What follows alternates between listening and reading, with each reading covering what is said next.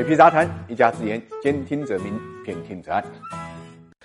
结婚生子啊，是个人的大事，也是国家的大事。这个最近呢，国家统计局公布的这个数据啊，我们看到这个婚姻登记的情况呢，令人不安。根据数据啊，二零二零年的这个官方统计的结婚登记人呢，一共是八百一十四万三千三百对啊，那么比二零一九年呢少了一百一十三万对。这是二零一三年啊，这个中国结婚人口达到一千三百四十六点九三万对之后，连续七年下降，应该讲也是十七年以来的一个。新低。那么很显然，目前中国的婚姻这个人数下降是一个明显的趋势，而且还是一个加速的趋势。我们看到国内呢有一家媒体今年十月份啊，对两千九百零五名啊十八岁到二十六岁的未婚城市青年的问卷调查，其中对于大家未来会结婚吗？百分之二十五的年轻人选择不确定，百分之八点九的选择不会结婚。换句话来讲，相当于有百分之三十四的年轻人认为结婚并不是件必要的事情。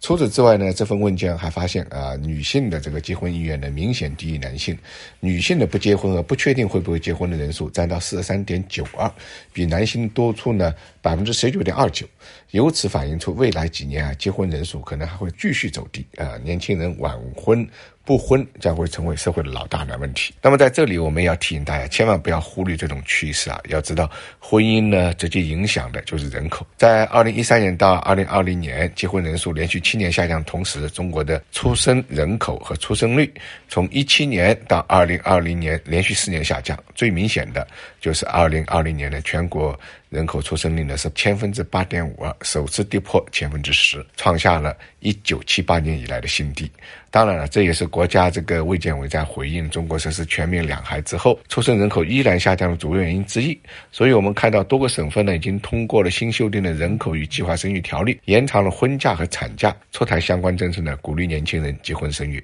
而问题是。婚假、产假并不是导致结婚人数持续下降的主因，其中不可否认的一点是中国整体的适婚人群呢总量在减少。根据国家统计局的数据，中国的八零后、九零后、零零后人口分别为二点二三亿、二点一亿和一点六三亿。整体就是下降的，再加上呢，当前很多人呢受教育年限比较长，从小学到大学本科毕业，这中间呢就花十六年，本科出来的话呢，一般年龄在二十二岁左右，而如果读研的话，出来就快三十了，所以这么长的教育时间，基本上很多人都没有时间或者经济能力呢来完成婚姻大事。